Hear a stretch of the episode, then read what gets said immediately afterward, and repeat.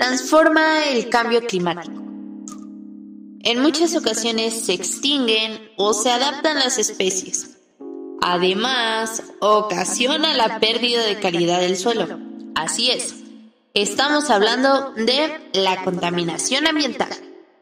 A continuación mi compañero Fernando e Iván y mi compañera Daniela te explicarán más sobre la contaminación ambiental, así que quédate con nosotros escuchando este podcast. Creo que todos estamos conscientes que la principal causa de la contaminación ambiental es el ser humano, ya que hacemos uso desmedido de los recursos naturales.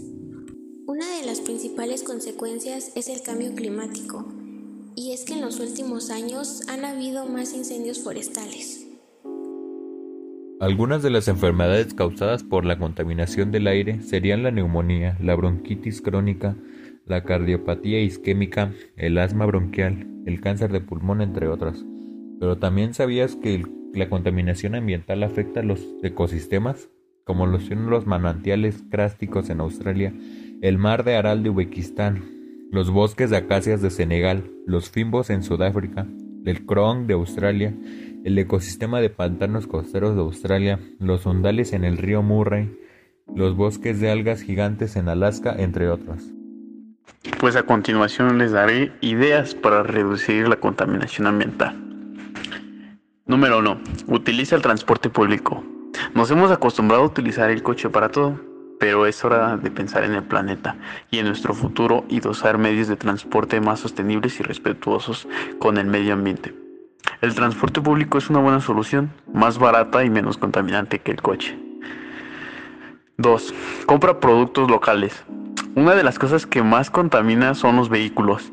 Si compramos productos locales, evitamos que lo que adquirimos en el supermercado se transporte desde lugares lejanos, con el gasto de combustible y la contaminación que esto supone.